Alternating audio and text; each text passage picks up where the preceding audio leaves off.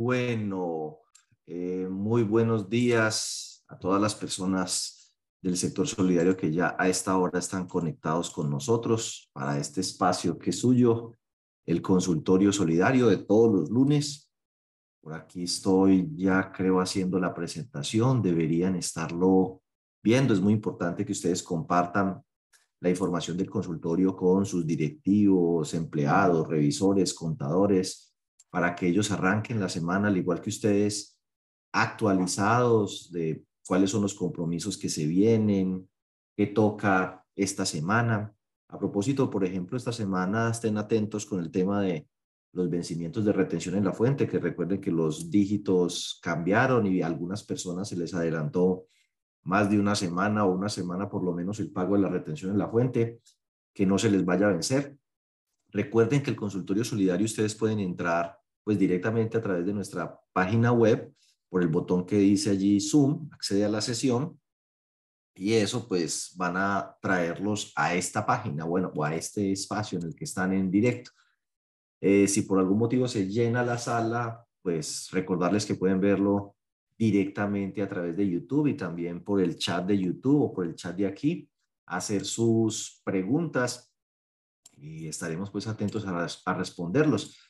Em, señalar que el próximo consultorio 13 de marzo va a tener un tema muy especial y una participación eh, de alguien experto jurídico que nos va a hablar del tema del afianzamiento. Es una figura cada vez más extendida en el sector solidario, sin embargo todavía creo que inclusive las personas que lo están usando Em, no comprenden o no terminan de comprender de todo el alcance de lo que es el afianzamiento, sus ventajas, características jurídicas, diferencias de respecto al contrato de seguros. Entonces, dentro de ocho días vamos a tener ese espacio eh, que va a ser patrocinado por el Fondo de Garantías Confe, quien su jurídico nos va a dar una pequeña charla. Yo también les contaré pues desde acá un poco lo que hemos aprendido acerca del afianzamiento y qué está pasando en el sector solidario con el tema de afianzamiento.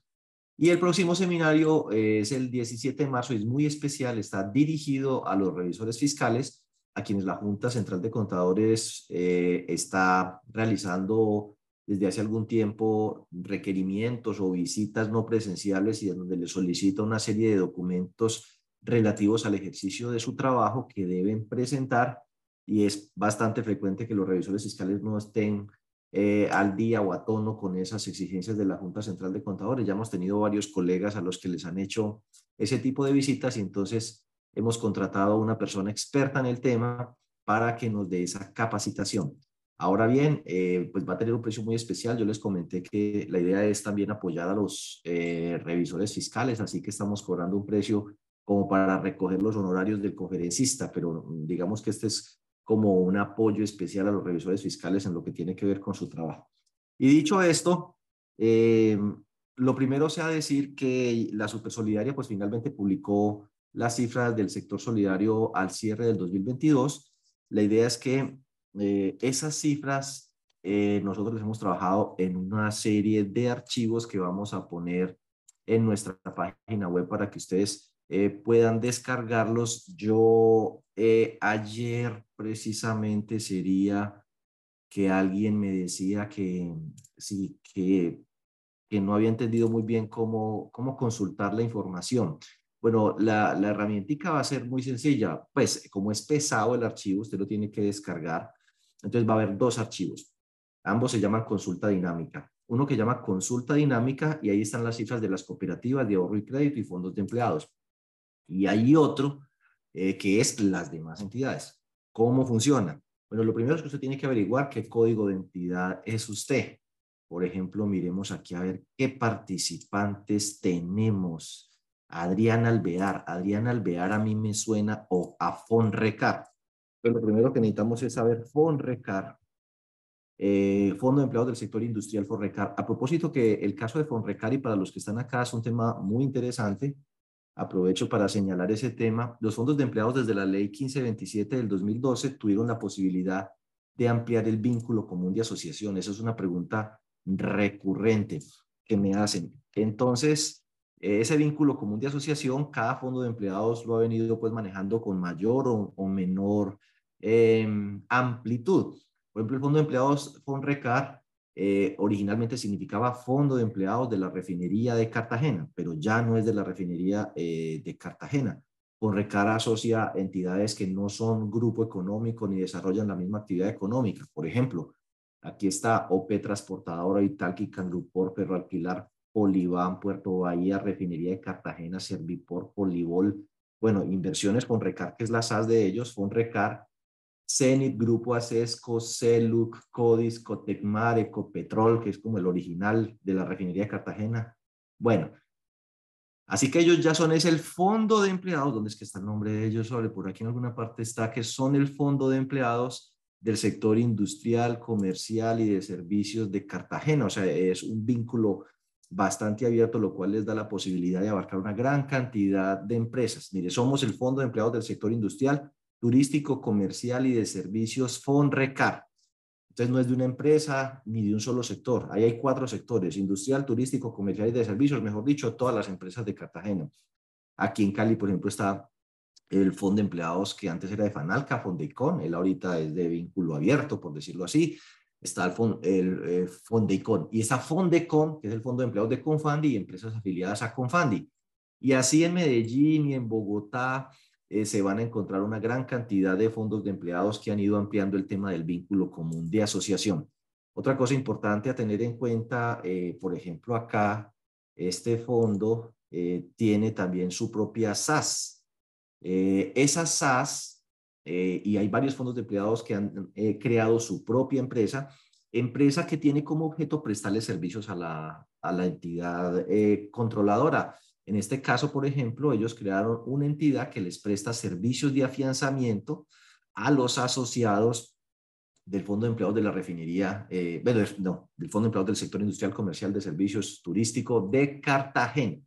Entonces, bueno, eh, y este caso, por ejemplo, lo tiene el Fondo de Empleados de Almacenes Éxito, él tiene el Fondo de Empleados de la Universidad de Cartagena, tiene el Fondo de Empleados de el eh, le digo, el Fondo de Empleados de Bancolombia, Febancolombia, el Fondo de Empleados Fonalianza de Pereira, y si no sigue el listado, pues no, eh, no acaba. Entonces, discúlpenme que haya tenido ese pequeño desvío, eh, sino que pues me pareció interesante que lo supieran.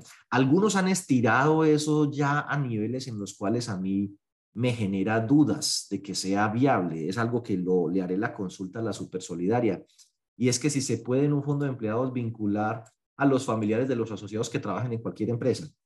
Eh, algunos fondos de empleados han dado ese paso. Yo tengo mis dudas respecto a la legalidad de ese paso, pero eh, creo que pues el tema del vínculo común de asociación de un fondo no estira hasta los familiares. Pero varios fondos de empleados en Colombia he tenido el conocimiento de que lo han hecho. No estoy seguro de que sea legal. Yo haré la consulta y les comento lo que la Supersolidaria pues nos conteste a ese respecto. Pero ya que sabemos el código de la entidad de eh, Fonrecar es el 7007, entonces nos vamos para la hojita que dice salida. Eh, la que me preguntaba eso era mm, Angélica de Fondea, 7007. Entonces le damos, es ahí donde dice código, le damos el código de la entidad y él trae las cifras acá de la entidad. Entonces, fíjate tú, aquí están las cifras de FONRECAR desde el año 2016 hasta el año 2022, de acuerdo con el catálogo de cuentas. Y aquí abajo están sus indicadores. Entonces nos dice que el Fondo de Empleados de la Refinería de Cartagena tiene un indicador de calidad de cartera por riesgo del 5.2. No necesariamente consiste, coincide con la mora porque eso es calculado con las cuentas contables, así que puede haber créditos en B que están al día, que fueron recalificados. Eh, la cartera. Bueno, ahora la gran pregunta seguramente para ellos, para que vamos conectando es, hmm, ¿y cómo estarán los demás? Entonces, a ese respecto hay un archivo que ustedes van a poder descargar que se llama Indicadores del Sector eh, Solidario. Entonces, ustedes van a ver varias cosas eh, por allá. Por ejemplo, aquí está, resumen indicadores intermediación. ¿Sí? Resumen indicadores. ¿Por qué resumen? Pues para que usted se compare más fácil, está segmentado por entidad y tamaño de activos. Si usted quiere los indicadores de su entidad, también los encuentra. Uno por uno, ahí arriba están, no sé si los ven, está Fonrecar. Mire, ahí está, Fonrecar. Está en el segmento de 20 a 50 mil millones de pesos de activos.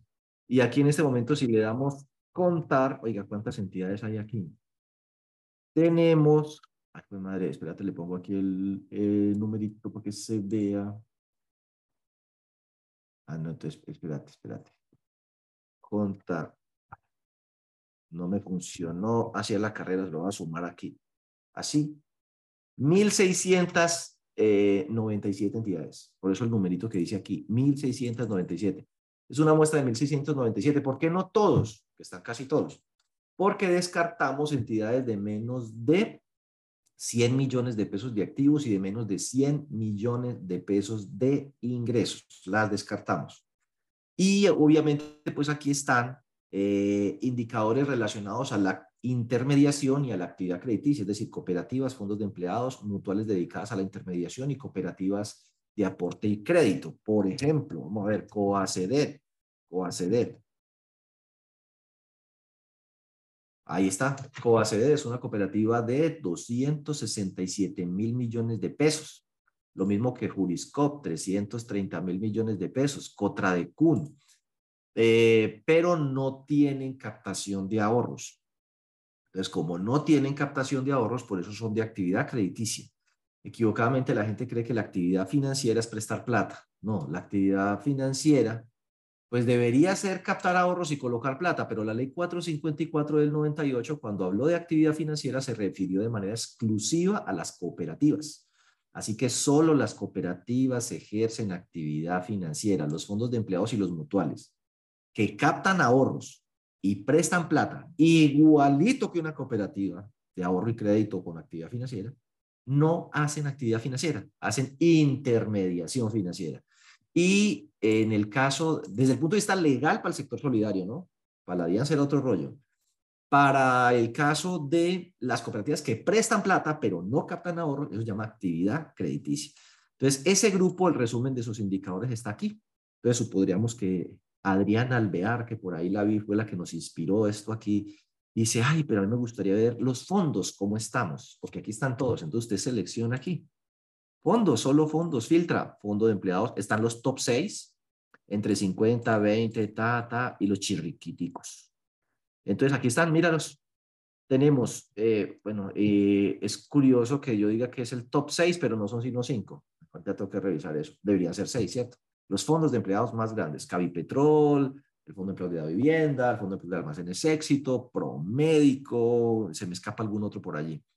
En esos fondos de empleados, el indicador de calidad de cartera promedio está en 3.21, calidad de cartera promedio, eh, por nivel de riesgo, no por mora, ¿sí? Por cuenta contable. Los entre 50 y 150 mil millones de pesos de activos son 36 fondos. Su indicador promedio está en 2.51, recuerden. Hicimos el cálculo uno por uno, están aquí los 1.600 y luego los agrupamos para presentarles a ustedes la estadística del indicador promedio, pero usted puede ir y referenciarse allá. Es más, puede venir y referenciarse acá, porque supongamos, referenciarse es como lo que llaman benchmark. Entonces, Fonrecar dice, yo quiero saber cómo le fue a los de Fonducar, porque se parecen a mí en cuanto al nombre. Usted dice Fonducar. Bueno, Fonducar es el Fondo de Empleados de la Universidad de Cartagena, código 6792, entonces se viene para acá y le dice 6792, espera con paciencia, es una hoja de cálculo grande y le aparecen los indicadores y le dice, mire, el indicador de calidad de cartera de Fonducar cerró en 1.79%. Entonces ustedes pueden hacer con esto benchmark, compararse con entidades o pares que ustedes conozcan similares. Eso podría considerarse espionaje, pero igual la información es pública, está colgada en la página web de la Supersolidaria, de ahí la saqué yo. Ojo, no es que la super hace los indicadores, esos indicadores los calculo yo, de mi sudor, de mi tiempo libre, por la noche, una, dos de la mañana. Eh, la super ojalá algún día lo haga, porque me quitaría un peso grande de encima. Yo lo hago pues eh, para que ustedes tengan cómo referenciarse y, yo también dentro de mis asesorías poder conocer un poco más de ustedes, conocer un poco más el sector. Entonces usted aquí dice, no, eh, FON, a ver, espérate, por ejemplo, ellos son de qué tamaño de activos. Sí, de lo mismo, pertenece al mismo sector, están entre 20 y 50 mil millones. Entonces ahí el índice calidad de cartera por mora está en 2.85%. La cartera improductiva está en 1,62. Y de ahí se va desarrollando una serie de indicadores que estuvimos explicando en nuestro seminario del sábado de directivos, delegados, revisores. Entonces estuvimos explicando esos indicadores. Ahí están. Igual, si ustedes quieren profundizar y conocer más de indicadores, mi recomendación es que estudien los indicadores CAMEL, eh, CAMEL del título quinto, el título quinto de la, de la circular básica contable. Ahí están los indicadores CAMEL que la superintendencia utiliza para el tema de mapa de riesgos. Ese tema de mapa de riesgos será objeto de, nuestro, de un seminario por allá más adelante. Entonces, bueno, eh, ahí los tienen, los pueden ver así o los pueden ver aquí así, de otro modo, con los indicadores aquí horizontal, ¿sí? Eh, ahí están de dos modos, así y así, como les resulte más cómodo. Entonces, supongamos que, a ver, ¿quién más estará por aquí? ¿Quién más estará por aquí? Eh, entonces, por ejemplo, a ver, busquemos, busquemos algo que empiece por CO. SEMCOP, eso, SEMCOP. SEMCOP es de ahorro y crédito. Un saludo a toda la gente de SEMCOP, muy querida. Vea, por ahí está Célica de Fondo Olímpica. Entonces, mira, si Fondo Olímpica es un fondo enorme, ¿no? Entonces usted le dice aquí control B, SEMCOP, SEMCOP. Entonces aquí está SEMCOP, Sencop, Sencop, Sencop. Miércoles, me perdí. Aquí está. 2058 es el código. Entonces le da aquí. 2058 es el código. ¿Cómo no? Muy bien. Entonces ahí le aparece Sencop, Cooperativa Multiactiva de Empleados de Colgate Palmolive. Ahí están sus cifras. Aquí abajo están, pues, los indicadores que pudimos seleccionar. Es una ayudita, pues. Ahí está el indicador de calidad de cartera es 4.39. Ha evolucionado muy bien. En el peor momento de la pandemia fue 6.18 bajó, bajó. Ese indicador de calidad de cartera es por riesgo, por recalificación, porque por mora es inferior. Eh, ahora, bueno, ¿y cómo están las demás? Ah, bueno, con mucho gusto para ustedes les voy a mostrar las demás. Entonces usted selecciona. Eh, no, yo, aquí están pues Canapro, Cavipetrol, por eso Cavipetrol está por fuera del top 6 porque Cavipetrol lo tengo aparte. Es que es un fondo tan grande que distorsiona eh, los análisis. Está dentro del top 6, pero solo promedie 5. Listo. Entonces tú dices, bueno, vamos a hacer aquí actividad financiera, actividad financiera, actividad financiera, actividad financiera. Recuerde, fondos de empleados no son actividad financiera. Y ahí te aparece, ¿cómo no? El indicador de calidad promedio del top 6 de las 6 cooperativas de ahorro y crédito más grandes. Y usted dice, oh, yo quiero ver las cifras. Bueno, esas cifras están por aquí. ¿Ves? Está todo. El total general, las que tienen actividad financiera, las que tienen actividad financiera de más de 200 mil millones. Solo 27 cooperativas tienen actividad financiera y tienen más de 200 mil millones y entre todas suman 12 billones de pesos de activos, que antes era solo 10 billones, lo cual muestra pues que es un sector muy dinámico. Ahora, si nos vamos a los fondos de empleados, entre todos los fondos de empleados, los 890 fondos que analizamos, si los sumamos, nos dan más o menos casi la misma cantidad de activos que tienen las 27 cooperativas con actividad financiera más grandes. Así que la vocación de las cooperativas con actividad financiera es ser enormes. Los fondos de empleados alcanzan tamaños muy grandes, pero no frecuentemente tan grandes. Estos 890 fondos casi tienen la misma cantidad de activos que estos 27. El top 6 de aquí, por ejemplo, de ellos maneja 4 billones de pesos. No sé si incluido Cavipetrol. creería que sí, que tiene casi 1.8 billones. Bueno, y ahí se van las cifras, pero recuerde que no estamos allá, sino que estábamos eh, aquí viendo el resumen de indicadores. Ahora, si por algún motivo Sencop dijera, yo quiero verme a mí, entonces usted mira ahí, intermediación y actividad crediticia. Entonces, eh, busca su sigla. Sencop ahí está, COP. Más pequeñita que usted, Ahorros Tax Feria de Manizales. Más grandecita que usted, Coindegao, Cooperativa de las Industrias de Gaseosas de Bogotá. Recientemente se fusionó hace como un año con Copexon Móvil y ahí está. Están ahí cerquita. Entonces usted quiere, ay, yo quiero ver los indicadores de la una y de la otra. Bueno, aquí están.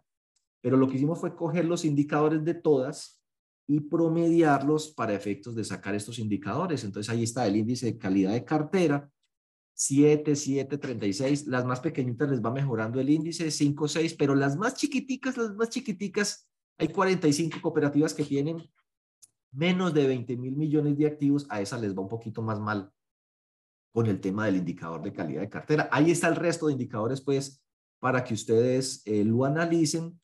Y bueno, tenemos otros indicadores interesantes, por ejemplo, como los indicadores de crecimiento, de rentabilidad, de estructura, y ustedes lo pueden analizar. Entonces, póngale cuidado. Vamos a hacer esto para que ustedes entiendan el cuadrito, luego nos vamos para allá, les explico y cerramos esa parte porque el consultorio no da para tanto el tiempo. Esos indicadores los estudiamos el sábado. Espero pues que ustedes los hayan aprendido a interpretar, las personas que participaron en el seminario y que con esta herramienta puedan tener más contexto de su entidad. Entonces usted dice, bueno, miremos por ejemplo estos. Em, ahí está crecimiento. Entonces, ¿cómo nos fue en el crecimiento de asociados por segmento? Yo diría que mejoró el crecimiento. Eh, si usted ve aquí hay más verdes que rojos. Quiere decir que fueron mejores los, de, los datos de crecimiento de asociados del 2022. La explicación, estamos prestando muy barato. Entonces, mire la cartera. Los datos de crecimiento de la cartera son mejores que los datos de crecimiento del 2021. El problema es la liquidez. Estamos pagando muy mal. Entonces, como pagamos tan poquito por los ahorros, los ahorros se los están llevando. Entonces, en el 2021 los ahorros crecieron, nos llenamos de liquidez porque pagábamos mejor que el mercado. Pero como ahora pagamos más mal que el mercado, entonces la plata se la están llevando. Así que hay un enorme riesgo de liquidez para todo el sector solidario. La cartera disparada, los depósitos para abajo, eh, y si nos tenemos que endeudar con los bancos, las tasas superan por mucho la tasa promedio eh, de las entidades del sector solidario. Entonces ahí ustedes ven, inclusive el crecimiento de activos fue mucho más dinámico en el 2021. En el 2022 el crecimiento estuvo por debajo de la inflación. Así que en términos reales, el sector solidario contrajo sus activos durante el año 2022. Si descontamos la inflación, no crecimos, decrecimos, pero la composición del activo cambió. Ganó participación enormemente la cartera y perdió participación, eh, bueno, la liquidez. Ahora, los ingresos crecieron una cosa loca, pero no crecieron de manera rentable. Los excedentes se mantuvieron iguales porque el costo financiero y la inflación en los gastos de funcionamiento se comió el margen. O sea que con muchos más ingresos, con mucho más cartera, en general el promedio del sector le dio lo mismo que el año pasado. Eso lo podrían llegar ustedes a ver aquí, por ejemplo, miremos la estructura. Eh, ¿Se acuerdan que les acabo de decir que la cartera ganó participación? efectivamente. Y los depósitos lo perdieron porque se fueron excesos de liquidez. Entonces, nótese aquí, Miren que el promedio, por ejemplo, en los fondos de empleados, de los fondos más grandes y de los otros en el año 2021 y en el año 2020 de la pandemia, a duras penas le arañaban al 70%, de cada 100 pesos prestados 70 y en muchos casos estaba por debajo de 70. Eso se acabó. Estamos en niveles de 74, 75% promedio, o sea, la cartera ganó participación. Eh, los depósitos tienden a perder un poco de esa participación. Eh, bueno, y ahí pues hay una serie de indicadores. Por ejemplo, este es el indicador de solvencia patrimonial, de lo cual hablaremos ahorita del capital irreductible un poquito, a ver, ojalá uno tuviera más tiempo, pero ahí está el indicador más o menos promedio está por encima del 10. Algunos pocos segmentos están por debajo del 10. Pero los fondos de empleados más grandes tienen casualmente los indicadores de solvencia patrimonial más pequeños. Si al patrimonio le quito los aportes, me queda todo lo demás. Y comparo esa cifra con los activos, apenas es el 6, eh, pero mire que casi todos están por encima del 10. Los fondos entre 20 y 50 mil millones están cerquita del 10, pero todavía por debajo. El 10 es como el indicador ideal. Entonces, aquí están los indicadores de estructura. Y aquí aparece un indicador, antes de que hablemos de rentabilidad, del capital irreducible. Y entonces, como lo prometido es deuda, yo qué haría la pantalla. Ah, no, no abrí pantallita. Entonces vamos a, voy a hacer unas rayitas aquí. Uno tiene aquí el capital, o sea, la cuenta 31, total. Entonces son, no sé, mil millones de pesos. Pero uno en el estatuto define una cosa que se llama el capital irreducible y le puso 800 salarios mínimos legales mensuales vigentes. Eso ya, ya hoy estaría cercano a los 850 millones de pesos, o sea que si usted 850 lo divide sobre mil, le estaría dando pues que el capital irreductible es el 85% del total. ¿Y qué pasa si llega a 100? Si llega a 100 significa que usted no puede devolver aportes, porque por eso su nombre se llama irreducible. Em, cuando las cooperativas o fondos de empleados se crean, las mutuales no es problema porque las mutuales es la única entidad en la que no devuelven aportes, establecen un capital irreductible en el estatuto que debe estar completamente pagado en pesos o en salarios mínimos o se reajusta por la inflación. Entonces arrancan dos líneas al principio desde el mismo punto. El capital irreductible que es este y el capital real que arranca aquí pero empieza a crecer. Entonces se aleja muchísimo. Con el tema de las NIF y que el, pasi, que el, el tema de los aportes iba para el pasivo y que el patrimonio iba a quedar muy chiquito, y además con el tema de, em, de los indicadores de solvencia y de solidez para los fondos de empleo de categoría plena, que solo sirve para el patrimonio técnico, el capital irreductible y muchas entidades no tenían, entonces decidieron hacer lo siguiente, vamos a subirlo. Entonces aquí dijeron, vamos a ponerlo aquí. Entonces subieron, reformaron el estatuto y este es el nuevo capital irreductible. Hasta ahí la cosa va muy bien, pero ¿qué ha pasado recientemente? Que la curva del crecimiento de los aportes se ha aplanado cuando no reducido. No damos excedentes suficientes para revalorizar aportes. La gente que tiene muchos aportes los retira porque ve que por fuera están pagando muy buenas tasas o porque está apretado por la inflación y necesita aliviar su flujo de caja, cruza aportes, o saca la plata para pagar en otro lado, o simplemente al no hacer más aportes, pues puede eh, liberar 50, 100 mil pesitos que le sirven para el mercado. Entonces, la curva de crecimiento de los aportes no es tan pronunciada. Hemos estado creciendo por debajo de la inflación. Mire todas las cosas. No revalorizamos, porque excedentes no damos. Estoy hablando en general casi que todo el sector. Eh, no revalorizamos.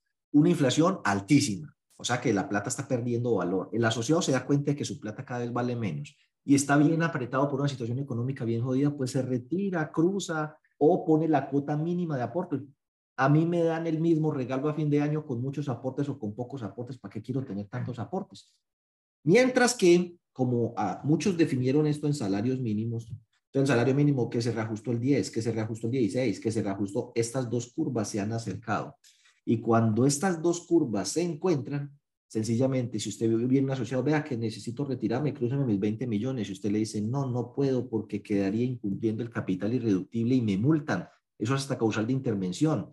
Entonces, pues el asociado finalmente no le va a entender. Si usted que lleva bastantes años en esto y todavía no ha podido entender qué es el capital irreductible y cuáles son sus efectos, imagínese un asociado así que le diga, no, el capital irreductible muy posiblemente no se lo entienda, entonces más bien puede llegar y correr el riesgo de que salga a hacer un, un show, ve esa cooperativa, ese fondo está quebrado y genere un efecto contagio bien complicado.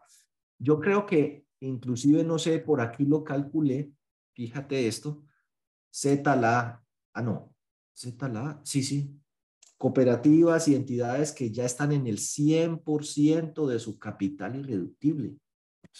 fíjate esto, Z la, no, Z la, sí, sí, cooperativas y entidades que ya están en el 100% de su capital irreductible. O sea, eh, eso es malo. Eso significa que esas entidades ya no pueden devolver aporte, o yo no sé, o es que no, no han entendido, pero yo veo ahí, por ejemplo, miremos cooperativas con actividad financiera. Mire, tenemos cooperativas con actividad financiera ya en el 100 o cerquita del 100. La cooperativa de mujeres para la promoción con mujer, cooperativa Belén, cooperativa antioqueña de trabajadores, Progresa, la de Liz, eh, Compartir, Covitel, Afroamericana, Credicop. Mire, están pegaditos. O sea, es que yo digo que cuando uno está por encima del 90 peligra la vida del artista. Entonces tienen que revisar si esas dos curvas, la curva de crecimiento de los aportes va así, con una pendiente suave, y la del capital irreductible va saltando porque usted lo tiene definido en salarios mínimos, pues esas dos curvas se le van a encontrar. Eh, y uno dice, ¿realmente usted necesita todo ese poco de capital irreductible? Hay un poco de entidades de estas que cumple con el indicador de solidez. Debe tener mínimo el 9 y tiene el 60. Y, y lo mismo pasa la... ¿Para qué quiere todo ese poco de capital irreductible? Modifique su estatuto y deje eso en pesos y no, no le ponga que se reajustará anualmente por el IPC o... Sí, ¿no? Eh, lo deja quieto y, y, si más adelante ve que eh, lo va a necesitar para cumplir las normas de concentración o de solidez, pues entonces vuelve y reforma el estatuto dentro de 10 años.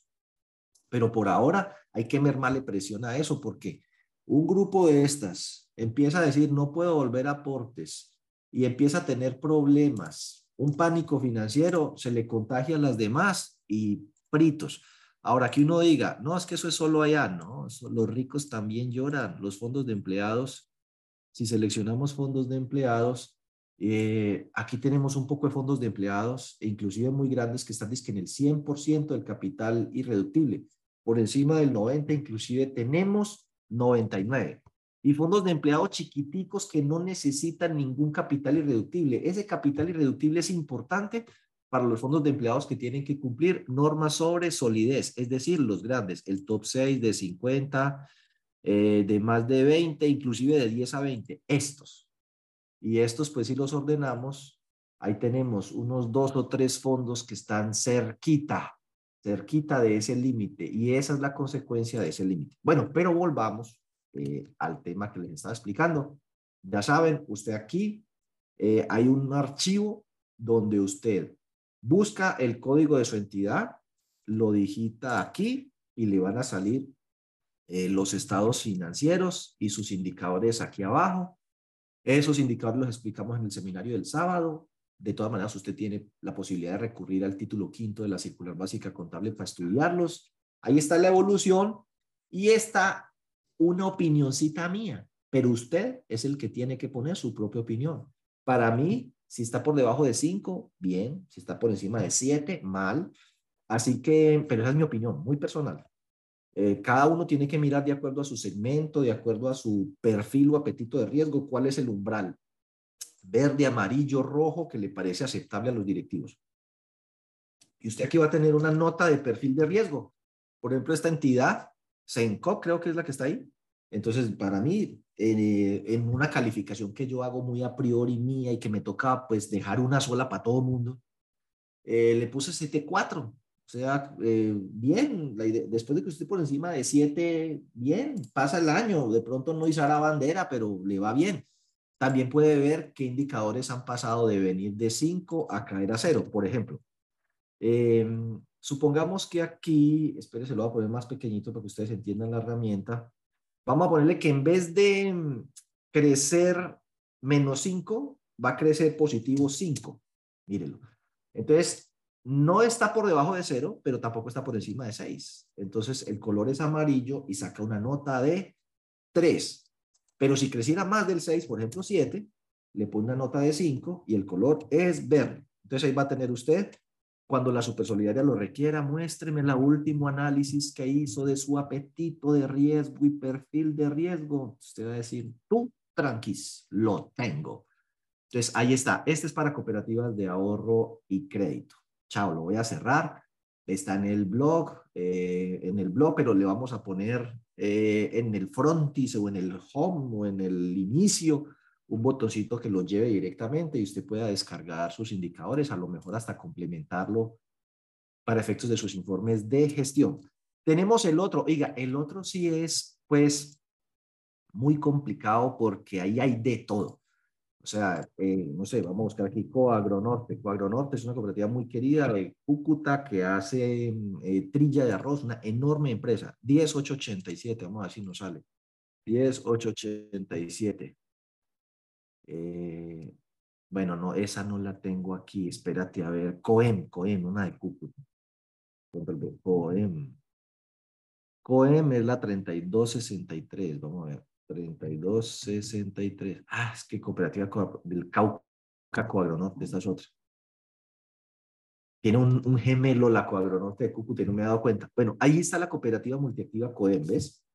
Entonces aquí salen unos indicadores, pero pues francamente, como hay de todo, hay cooperativas de trabajo asociado, cooperativas de arroceros, cooperativas de caficultores, de eh, marranitos, eh, por ejemplo, los olivos.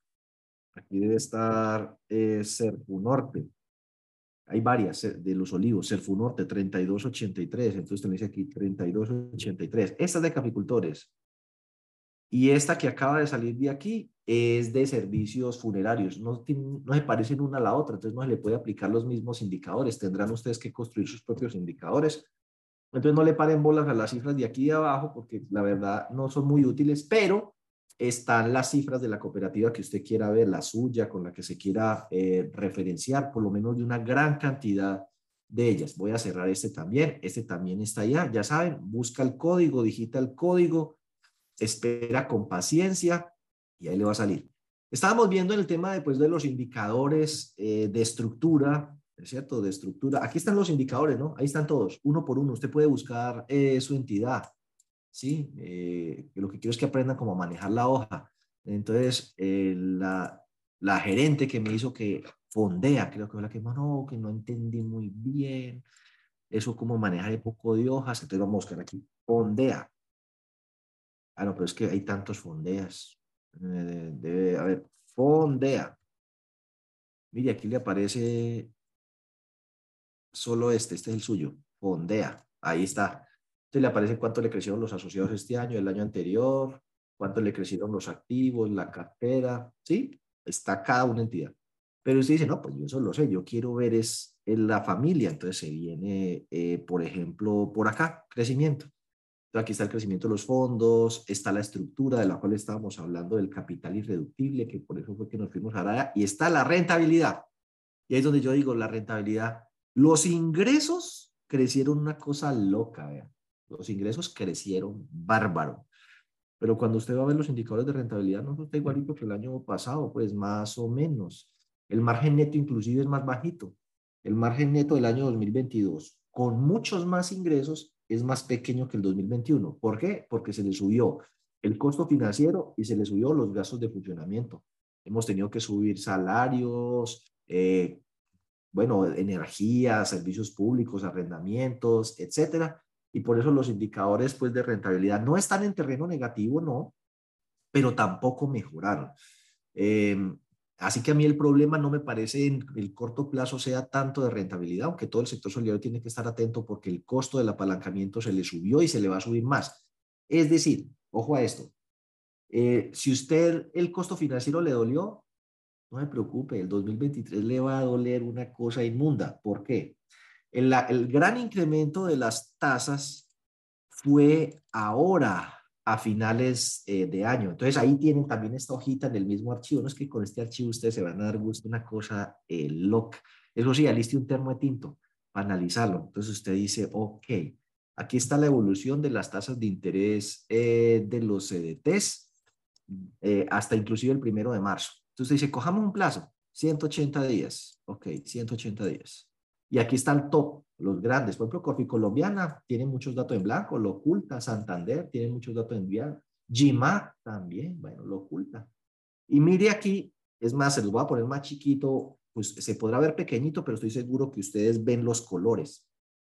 Estaba rojo, o sea, bajito este mapa de calor hasta la primera vuelta presidencial. Y no estoy diciendo nada que contra de Petro, sino que coincidencialmente en el mundo y en Colombia las tasas se dispararon entre la mm, julio y agosto. Después de agosto, o sea, después ya de la elección presidencial, y eso es algo que le ha tocado lidiar a este gobierno porque el costo de su deuda también se incrementó, el spread de riesgo se le duplicó, fenómeno que no es solo colombiano, es mundial.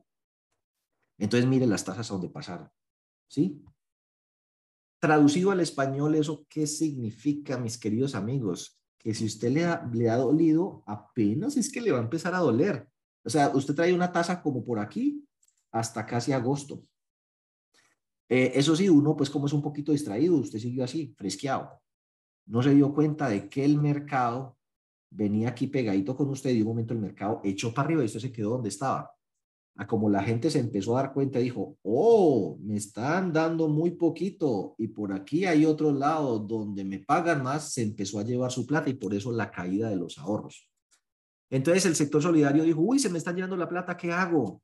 Entonces, no, yo también la voy a empezar a subir. Listo. Primero, están todavía lejos de lo que está pagando el sector financiero. Pero segundo, esta decisión, a duras penas, los que la tomaron apenas sintieron el golpe en el último trimestre del año. Así que usted casi todo el año tuvo una tasa bajita y solo aquí en el último trimestre tuvo una tasa alta, pero como nos pasemos ya para el año 2023, no solo la tiene que subir, sino que se le va a mantener y apenas hacia el año 2025 es que va a empezar a mermarla. Veas el 24-25, el 24 pues ya tiene una parte del efecto de la caída. Quiere decir que casi todo el año 2023, si usted ha tenido obligaciones financieras atadas a la ETF, le pegó duro, fue a final de año. Si tuvo que subir sus CDATs, le pegó duro, fue a final de año. Es en el año 2023 donde va a recibir todo el golpe y es ahí entonces donde las entidades tendrán que revisar qué van a hacer con sus tasas de interés de crédito y cómo van a hacer para lidiar con el tema de la liquidez y esos son temas centrales que les recomiendo abordar en su asamblea. Sí, yo sé que uno como administrador tiene la tendencia de actuar como San Martín Moreno. Mi mamá cuando me iba eh, a cascar cuando era chiquito, ustedes saben que uno pues de chiquito, de la época mía, uno de todas maneras el psicólogo era la correa, uno no lo mandaba que, ay, que a terapia, ¿no? ¿Qué terapia? Ni que ocho cuartos. A correa le quitaban las mañas. Y yo recibí muchísima correa, debo decirlo. Qué horror. Me decían tres pelas. Diario me ganaba por lo menos tres. Pero mi mamá, pues para dorar un poco la cosa, no le decía pues Correa, sino San Martín Moreno. Quita lo malo, pone lo bueno. Entonces todo administrador quiere hablar en su informe de gestión solo de las cosas buenas.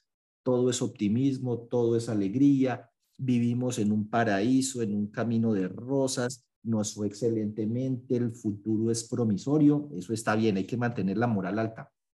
Pero a y al menos con sus directivos, eh, con sus delegados, respecto a cómo pinta la cosa para el 2023 y si necesitamos subir las tasas, discutamos eso, porque si no nos vamos a reventar. Miren, estas son las tasas que estaban ofreciendo las cooperativas de ahorro y crédito a diciembre del 2022. O sea, por fin las subieron, pero siguen estando por debajo de la ETF.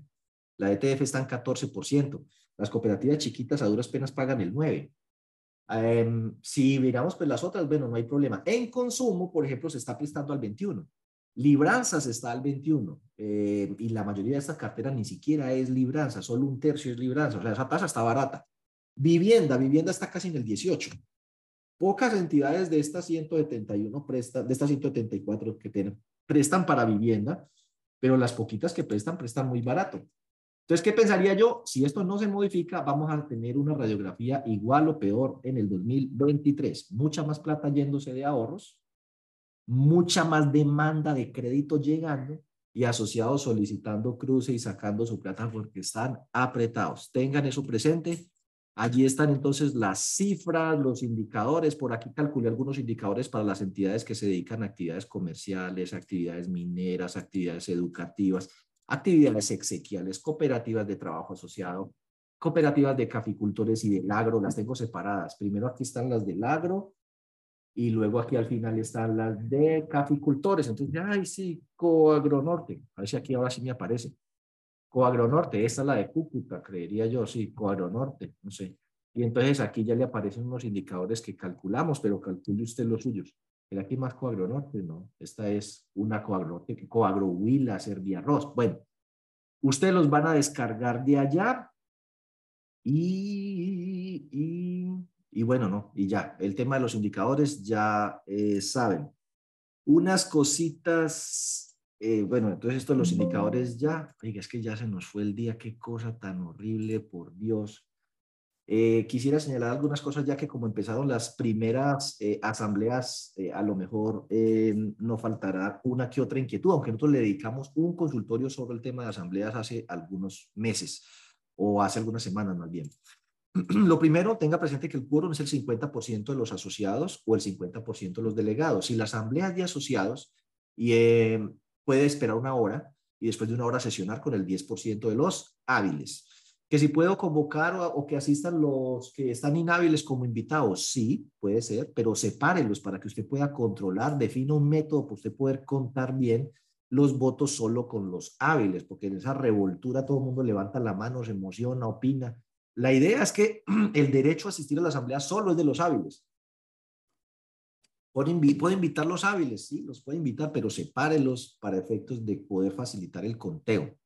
Bueno, los hábiles son los que están al día en el pago de sus obligaciones a la fecha de la convocatoria en el caso de los fondos de empleados.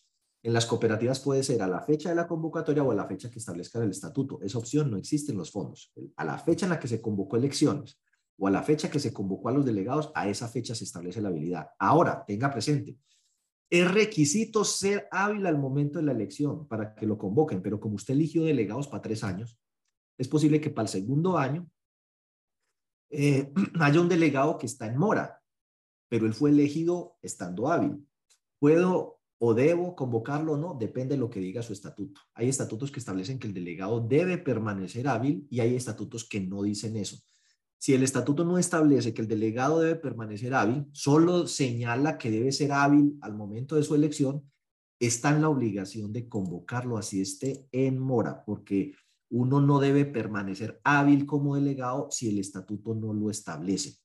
Bueno, eh, la asamblea es la máxima autoridad, no es la única. ¿Sí? Las asambleas no pueden hacer eh, todo lo que les dé la gana, eh, no están por encima de la ley, no están por encima de la constitución, ni pueden invadir competencias de otros órganos. Es que vamos a sacar a la gerente. El gerente lo nombra de manera indelegable, es el consejo de administración o junta directiva. La asamblea no tiene nada que ver. Ah, es que nosotros somos la máxima autoridad. Sí, pero esto no es un tema anárquico. Hay gente con atribuciones. Eh, eh, vamos a votar, bajar las tasas de interés. Esa no es competencia suya, esa es competencia del consejo, de la junta directiva. El presupuesto, la estructura administrativa, eh, el plan de desarrollo, el plan estratégico, el PCM, todo eso es competencia de ellos. Entonces, es muy importante que sepan, es la máxima autoridad, no la única en la asamblea, entonces solo decide sobre aquellos aspectos o funciones que, que, que están en la ley y en el estatuto. Bueno, en este momento nos acercamos a las asambleas ordinarias. Eh, yo, es muy importante que sepan que las decisiones toman por mayoría absoluta, que es distinto de mayoría eh, simple. Hay tres propuestas, la A, la B y la C, excedente, revisoría, lo que sea. Son 50 delegados. Este sacó 20 votos, este sacó 15 votos, este sacó 14 votos y en blanco uno. Yo creo que eso ya nos da los 50. ¿Quién ganó? Ninguno porque la mayoría absoluta de 50 es 26. Entonces tendríamos que someter a una segunda ronda la propuesta A y la B para que alguna saque más de 26 votos. Ahora, en el caso de las cooperativas, lo que son reformas de estatutos requieren la aprobación de dos terceras partes de los presentes, no de los convocados. Y en el caso de los fondos de empleados es 70%. De ahí que es tan importante que cada que ustedes vayan avanzando en un punto dejen constancia, estando presentes en el auditorio tantas personas. ¿Por qué? Usted convocó 50, arrancó con 30, una hora más tarde ya tenía 35, dos horas más tarde tenía 40, luego la gente se mamó y se fue, 35, ya luego no le quedan sino 30. Cuando llegó a la votación de la reforma de estatuto, usted tenía 30 y es un fondo de empleados, 70%, 7 por 3, 21, necesita 21 votos. Si usted cuenta es con el número de asistentes, además hay uno que está en el baño, otro que está hablando por celular, otro que fue pero que ya vuelve, eso se vuelve pues un relajo. Entonces siempre deje constancia del número de personas que había presentes al momento de someter a votación algo. Las elecciones, pues por listas o planchas, ideal que nombre una comisión, que se decrete un receso y que esa comisión reciba las nominaciones o estudie junto con la Junta de Vigilancia y el Comité de Control Social que esas personas que se inscriben cumplen los requisitos, que las planchas cumplen los requisitos. Los invito a que revisen el capítulo dedicado a las asambleas que está en la circular básica jurídica en el título cuarto y creería que el capítulo de asambleas es el 9, y si no es el 9 está muy cerquita, es el 9 o es el 8. Ahí está asambleas presenciales, asambleas no presenciales, sistemas de elección, cociente electoral. Léanse ese capítulo para que no lleven lo impreso allá, para que no den lora.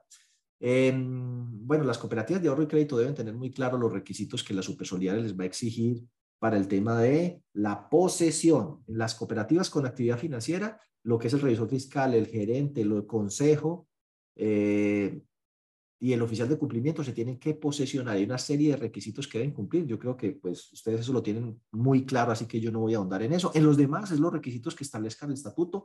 No requieren posesión, se registran en Cámara de Comercio y listo. Ya hablé del capital irreductible. Recuerde que si se presenta una sola plancha, se puede elegir por unanimidad o por simple mayoría. Oiga, solo salió una plancha. Ah, yo no estoy de acuerdo. Ah, bueno, pues hay una plancha que vamos a hacer. Se somete a votación estando presente en el auditorio 50 delegados, 27 votaron a favor de la plancha y los otros 23 no están de acuerdo porque considera que deberían haber dos salados. Aquí hay mayoría absoluta y se votó por la única plancha que se presentó y quedó elegida en su totalidad. Entonces, eh, para que tengan presente eso. El capital irreductible ya se lo expliqué. Control de legalidad de asamblea no existe. Lo que existe es reporte de información impresa. Eso está en la circular básica contable título segundo, numeral 4 en adelante. Ahí dice qué es lo que tienen que enviar 30 días como máximo después de pasar a la asamblea, pero no se llama control de legalidad, se llama reporte de información impresa. Control de legalidad solo se le hace las reformas de estatutos y solo aplica para los niveles 1 y 2 de supervisión. Esos tienen que hacer control de legalidad de reforma de estatutos. Eso está en la circular básica jurídica para que lo consulte. Recuerden también que los excedentes se deben mandar el formato de distribución de excedentes, pero después de pasada la asamblea. O sea, que pasada la asamblea, ahorita durante el mes de abril, mandan solo este archivito, entran, lo diligencian, generan el archivo de reporte a la super solo con ese formato y lo envían. Y recuerde que los fondos de empleados deben, los que son de eh, categoría plena, dejar que un compromiso de aumento de la reserva para protección de aportes. La super ha sido pues muy terca en eso porque por todas partes la norma dice adicional, adicional, adicional, adicional, pero eso es como con la super solidaria este tema ha sido como estar de día, usted mostrarle el sol, dice mire que es de día y, y la super estar haciendo así, decir no señor, es de noche, no aceptan nada. Es decir, usted no debería hacer compromiso de algo que es obligatorio destinar el 20% de sus excedentes al aumento de la reserva para protección de aportes, usted no tiene que comprometerse a eso, es que lo tiene que hacer por ley. El compromiso es adicional, o sea, si usted va a hacer otro 10, listo, yo estoy de acuerdo con eso, pero más que la super, si usted no deja la Asamblea se compromete irrevocablemente a destinar como mínimo el 20% de los excedentes del 2022, aumentar la reserva de protección de aportes en el año 2023. Entonces, no le dejan tomar ningún porcentaje ni de los excedentes en curso ni de ejercicios anteriores para el cálculo del patrimonio adicional. Sépalo. Y dicho esto, y como el tiempo se nos acabó, pues miremos a ver qué tantas preguntas hay. John, ¿usted tiene varias ahí o lo voy mirando aquí? Yo aquí se las tengo, Diego, aquí le tengo las preguntas. Hágale. Permítame, ya se las proyecto.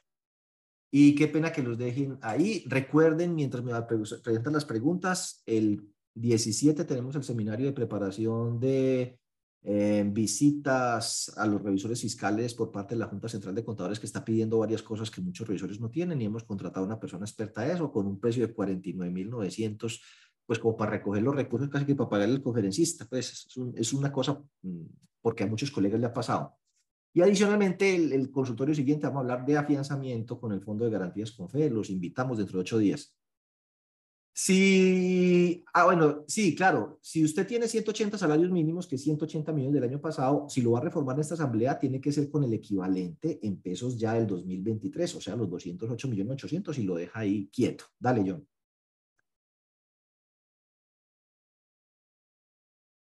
¿Quién aprueba los perfiles para ser miembro del Consejo de Administración? La Asamblea, es lo que diga el estatuto. En el caso, por ejemplo, de las cooperativas de ahorro y crédito, recuerde que ellos tienen unos requisitos que por ley deben cumplir y no los voy a repetir aquí porque eso está en la circular básica jurídica y las cooperativas de ahorro y crédito eso lo tienen clarito, porque ellas llevan 30 años haciendo posesiones ante la super y la super devolviéndoles directivo, este no me sirve, este no me sirve, este no me sirve. Ahí hay que tener título profesional y si no tiene título profesional, cinco años de experiencia eh, y tiene que mandar el reporte de la central de riesgos. O sea, las cooperativas de ahorro y crédito ya saben que tienen que mandar una serie de cosas. Y para los demás, lo que diga el estatuto. Mínimo, pues que sea hábil, ¿cierto? Que sea hábil. Pero algunas partes dicen debe estar presente en la asamblea. Si no dice que debe estar presente en la asamblea y ostentar la calidad de legado, ese requisito no se puede exigir. O sea que una persona podría mandar una comunicación, una carta y decir que solicita o está interesado en postularse para la junta directiva. Oiga, ¿qué hacemos? Nos llegó una carta de un asociado que no está presente, pero dice que la manda autenticada por notaría y todo, que por favor lo incluyan eh, en la lista de las personas que se va a votar. ¿Qué dice el estatuto? El estatuto dice que debe estar presente, que debe ser delegado. Si no lo dice, esa persona tiene derecho a postularse aún sin estar presente. Mire los requisitos, ser asociado hábil, lo cumple. Tener el curso, lo cumple. O comprometerse a recibirlo. Eh, no sé qué, lo cumple, lo cumple. Oiga, cumple todos. Pero es que no está presente. ¿Dónde dice que tiene que estar presente? Si no lo dice, lo debe incluir. Eh, no hay excedentes del 2022, hay pérdidas. Tenemos un valor de revalorización de aportes de años anteriores. ¿La entidad puede revalorizar este año? Sí, claro, para eso es. Mire lo bueno de uno tener una, un guardadito en el fondo de revalorización de aportes. Entonces usted lleva uno, proyecto de distribución de excedentes, no hay. Eh, hay unas pérdidas, entonces más bien proponemos enjugar esas pérdidas con la reserva de protección de aportes. Listo, chuleado. Paso dos, eh, proyecto de revalorización de aportes. Ah, ¿cómo así? Y con pérdidas, claro, para eso guardamos. Es la época de las vacas gordas y las vacas flacas cosa que el sector solidario a veces no entiende y eso es volador hecho, volador quemado. Eh, no, miren la Biblia, siete años de vacas gordas guardaron para los siete años de vacas flacas. Ahí hay plata en el fondo de revalorización de aportes, revaloricemos a pesar de que no hay excedentes porque para eso guardamos, eso está bien. De hecho, todo debe pasar por ese fondo. ¿Cuál es la tasa de morosidad del año 2022 para nuestro sector? Está en los indicadores que les mostré. Dale, John. Eh, por favor, me dices cuál es el margen de intermediación recomendable. Usted necesita un margen de, intermediación. Uno, que sea competitivo. Dos, que le permita cubrir sus gastos. Tres, que le permita generar excedentes para revalorizar los aportes y mantener a flote los programas sociales. Esa es la respuesta. No hay un dato. Eh, si usted tiene un margen muy grande, pues cobro el 40, no pago el nada y paso ras con bolas. Eso no es ni competitivo ni es sostenible a largo plazo. Tiene que revisar. A ver, por favor, me dice, eh, el balance social, la tasa promedio ponderada del sector cooperativo. Tasa promedio ponderado, no, eso no lo va a conseguir. Ahí hay una tasa de rentabilidad de la cartera, que yo la calculo y la incluyo en los indicadores, medido como los intereses sobre el saldo de la cartera. Es un aproximado de cuál puede ser la cartera de esa entidad y luego se promedia. El indicador está ahí, tasa de rentabilidad de la cartera, pero eso que usted está pidiendo ahí eh, pues le va a aparecer para las cooperativas de ahorro y crédito, entre a la página web de la Supersolidaria, eh, entidades vigiladas, estadísticas, y le va a aparecer la tasa por consumo comercial, microcrédito y vivienda de las cooperativas de ahorro y crédito a diciembre, y ahí se las mostré. En las demás entidades está a septiembre, no han publicado la de fin de año. Dale, John. Eh, las tasas por modalidad de crédito en los bancos, sí es posible encontrar. Devuélvelo ahí que decía que fue, imposible encontrarlo. Las tasas por modalidad de crédito eh, de los bancos, eh, sí, sí están, claro. tasas por modalidad de crédito. Le recomiendo que entre al Banco de la República. bueno, entre el Banco de la República, no, en Google escriba IBR Banrep cuando lo lleve allá, aquí a un ladito dice otras series, entra ahí a otras series. Eh, busca donde dice tasas de colocación y dice tasas de colocación por modalidad de crédito, por plazo, ahí está. Y uno entra, eh, ensaya y verá, y le aparece consumo comercial, tarjeta, no sé qué, la tasa, por semana, por diario, no sé, y le muestra inclusive hasta por plazos, créditos de menos de 36, de 36 a 5 años, de más de 5 años. Esa información está en la página web del Banco de la República. Las del sector financiero. Eh, inclusive si usted quiere ver, pero no así el histórico en Excel, sino una fecha dada en la página web de la superfinanciera, usted entra eh, donde dice informes y cifras, en la parte de abajo dice interactúe con las cifras, por ahí también la saca. Consumo, otros, al corte del primero de julio es la más vieja y el corte de la, terminando febrero es la más eh, reciente y le aparece vivienda, no bis, bis. Es cuestión de combinar unas consultas que yo eso lo he explicado en otros consultorios. Dale, John. En estas afianzadoras, si usted retanquea un crédito que estaba afianzado, le cobran tarifa nueva. Eso se lo vamos a preguntar al señor que nos va a dar la conferencia dentro de ocho días. Puede haber de todo. Sí, eso depende del contrato que usted firmó. Por eso es tan importante, dice la norma en el capítulo 2 del título cuarto, entregarle un anexo a la persona con las condiciones del afianzamiento que tomó. Dale, John. y además hay de, entidades a entidades. Hay unas que son máquinas de estirparle plata a usted. Lo dijimos aquí, el caso de Dando, el caso de Vaipor, el caso de, de las aplicaciones esas de crédito como, como ¿cómo se llama el otro? El Linero. Haga el ensayo por Google. Entre en Google, dele Dando, va a ver por dónde le van a dar, haga la simulación y verá a 144 meses de un crédito de 115 millones que le van a cobrar.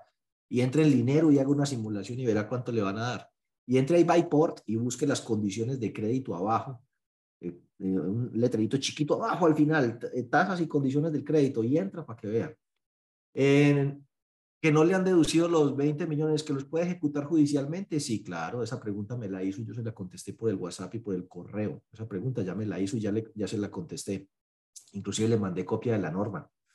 Eh, al momento una persona se desvincula de la cooperativa y esta queda con un saldo de cartera. Bueno, pero para los demás, tanto la ley 79 como la ley 1527 del 2012 establece la obligatoriedad de los patronos de descontar aquello que fue autorizado y consignarlo a más tardar a los tres días. Y si no, pues entonces se consigue su abogado y con la mera relación certificada por el regerente y el, representante legal y revisor fiscal, pues se presenta y embarga las cuentas de la empresa patronal. Así es. Dale, John. Ley 1527 del 2012 y está también la ley 79, está en el decreto 1481. Eh, si queda con un saldo, se podría colocar una nueva línea de crédito, cambiar la tasa de interés y el plazo, al no ser asociado al riesgo de crédito, sería mayor. Póngale cuidado. Eh, en los créditos de libranza eh, y en muchos créditos la tasa se puede subir si esa cláusula está. Sí, si la cláusula está. Eh, por ejemplo, yo tengo un crédito de vivienda con la vivienda que me dice que si llego a atrasarme 90 días de mora, ya la tasa no es la que me dieron, sino una tasa más alta. Esa cláusula está y yo la acepté. En los créditos de libranza, la ley 1527 del 2012 también establece que se puede contemplar un aumento eh, de la tasa de interés, por ejemplo, si él cambia de patrono o, cambia algo, ¿no? Eh, pero si no están las cláusulas del pagaré, olvídese de que usted le puede mm, eh, subir la tasa de interés a menos que haga ejercicio de una cláusula que está allí que se llama la cláusula aceleratoria. Entra en mora, declara extinguidos todos los plazos, hace exigible el saldo insoluto de capital y eso le da derecho a cobrar intereses de mora sobre la totalidad del capital a la tasa máxima legal permitida. Lo otro ya son acuerdos de reestructuración y los acuerdos de reestructuración, de acuerdo con lo que diga su estatuto, pues todo vale, porque es, volvámonos a poner de acuerdo. Se ponen de acuerdo en el plazo, la tasa, vuelven y firman los dos y se obligan. Eh, cuando el asociado tiene una compra de cartera, pero se desvincula, se podría refinanciar con una nueva línea de crédito y realizar el acuerdo de pago. En el caso de que cuando es asociado, tiene una compra de cartera, pero se desvincula. ¿Se podría refinanciar con una nueva línea de crédito? Todo es posible, eso depende que tenga su reglamento de crédito y que firmaron en las cláusulas. Lo que recuerda es que eh, son dos. Está la cooperativa fondo y está el otro. Y los dos eh, en capacidad legal de obligarse, firman un documento con unas cláusulas. Usted no le puede imponer al otro lo que el otro no ha aceptado. Es que como usted se fue, ahora me tiene que pagar todo y le va a reliquidar las tasas. ¿Dónde dice eso en el pagaré? No es que está en el reglamento. Si no está en el pagaré, no vale. Dale. Y lo otro ya es un tema administrativo. Los fondos de empleados, eh, hay refinanciar, recuerden, vaya mire el numeral 5 2, 3, 3. 5, 2, 3, 3. Puede hacer un chance con él inclusive. 5, 2, 3, 3 del capítulo 2 del título cuarto de la circular básica contable. Ahí habla de otras refinanciaciones. Se puede refinanciar, unificar, no tratar como reestructurado siempre que la persona no haya tenido un mora de más de 60 días en los últimos seis meses vamos a responder dos preguntas más y si quedan más las dejamos para dentro de ocho días. ¿Los fondos de empleados pueden tener varias patronales de diferentes industrias? Se lo acabo de explicar que sí. Y lo hay varios que lo están haciendo. Léase la ley 1527 y verá que cambió totalmente el artículo que había antes y decía que los fondos de empleados están conformados por trabajadores de las empresas que determinen el vínculo común de asociación independientemente de su forma de contratación. Y listo. Hay cantidad de fondos, si quieren estos días en un chat de aquí, de, del consultorio, nos escriben qué fondos de empleados son de vínculo abierto. Yo conozco varios en Medellín, en el eje cafetero, en el Valle, han abierto sus vínculos. ¿Cómo se puede hacer la actualización de las garantías hipotecarias? El, el IBP del DANE, escriba en Google, IBP DANE. Entra ya estadísticas desde el 2001 hasta el 2022. Descarga el archivito de Excel y ahí le aparece el índice por el que tiene que reajustar anualmente el valor comercial. Entonces, si usted tiene el valor comercial con avalúo del año 2016, le aplica el índice del 2017, 18, 19, 20, 21, 22 de la ciudad a la que pertenece ese inmueble y si no está en ese listado, del total nacional.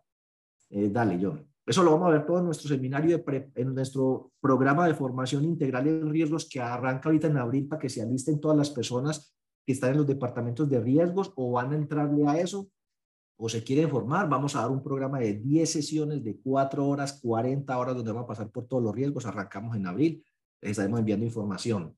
Dale, John.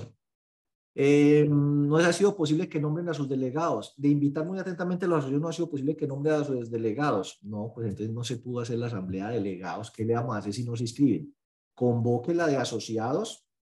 Eh, mire si el estatuto contempla el tema de sanción y entonces dígale, bueno, el que no, es, el que no asista, se le va a aplicar de acuerdo con el estatuto una sanción equivalente al 10% de un salario mínimo y listo, y entonces la convoca a otra fecha para que cumpla lo de los 15 días. Si se le fue extemporánea, pues se le fue extemporánea. Y ese día, pues funciona con el 50. Y si el 50 no le aparece, con el 10. Y bueno, el 10%, si usted tiene 1000, le tienen que aparecer 100. Berraco, pero yo, pues ese es, es el camino a seguir, nada que hacer.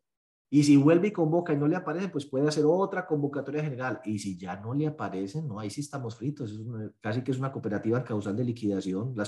Los asociados no quieren participar. Un principio fundamental del funcionamiento de la gestión democrática y no quieren venir.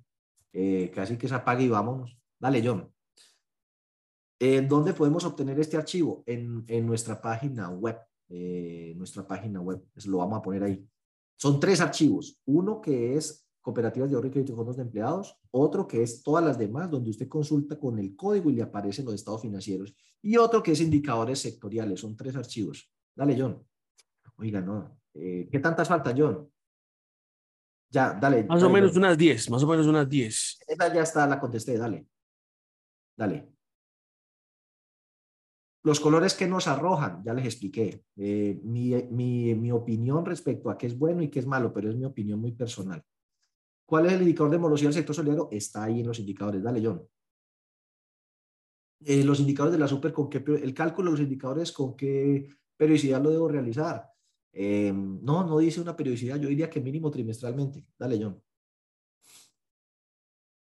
sin embargo, oiga, devuélvame la pregunta.